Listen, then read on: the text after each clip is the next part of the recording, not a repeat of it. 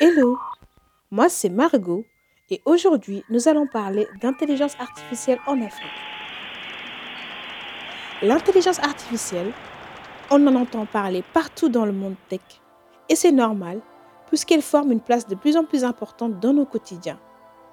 Que ce soit dans nos maisons avec la Google Home ou encore dans nos téléphones avec l'assistant virtuel Siri.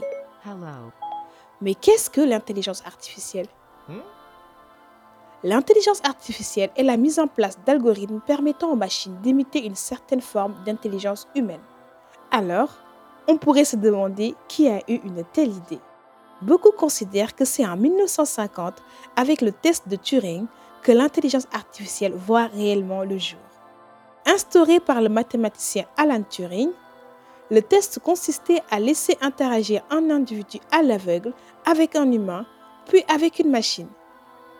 Si le sujet n'était pas capable de faire la différence entre les deux, alors la machine était considérée comme intelligente.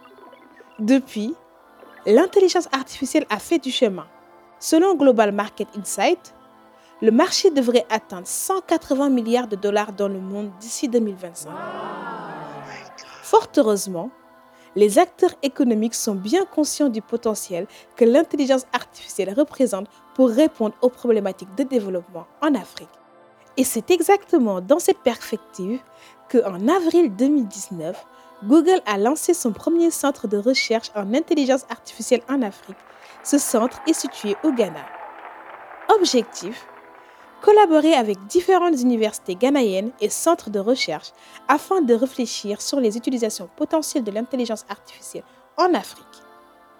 Notons que, à sa tête, est un jeune Sénégalais docteur en informatique, Mustapha Sissé. Hi, how can I help? Aujourd'hui, des exemples de projets ou encore de start-up qui valorisent l'intelligence artificielle, il en existe plein en Afrique. Prenons l'exemple du FFR, un projet développé par le béninois Bonaventure Dassou qui consiste à créer un modèle de traduction du fond, qui est une langue parlée au Bénin, au français. Le tout grâce à l'intelligence artificielle, un peu comme Google Translate. Et ce qu'on adore dans tout ça, c'est que les idées sont aussi créatives que réactives. Alors que le monde est actuellement en pleine période de crise du Covid-19, des étudiants de l'Institut universitaire technologique de Thiès au Sénégal ont créé une station automatique connectée de lavage des mains et de distribution de gel hydroalcoolique dont le paramétrage se fait à distance avec un smartphone. Une technologie conçue par des Africains pour des Africains puisque la station possède une assistance vocale non seulement en français, mais aussi en Wolof, en polar et en serrère. Néanmoins, malgré l'intérêt croissant pour l'intelligence artificielle en Afrique, on remarque que le continent ne dispose pas encore des infrastructures technologiques nécessaires à son développement rapide. L'intelligence artificielle est tout de même considérée comme le levier de croissance qui pourrait propulser les pays africains au même niveau économique que les pays du Nord dans les années à venir.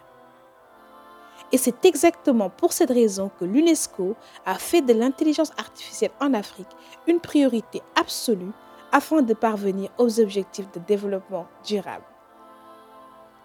Voilà, c'est tout pour aujourd'hui.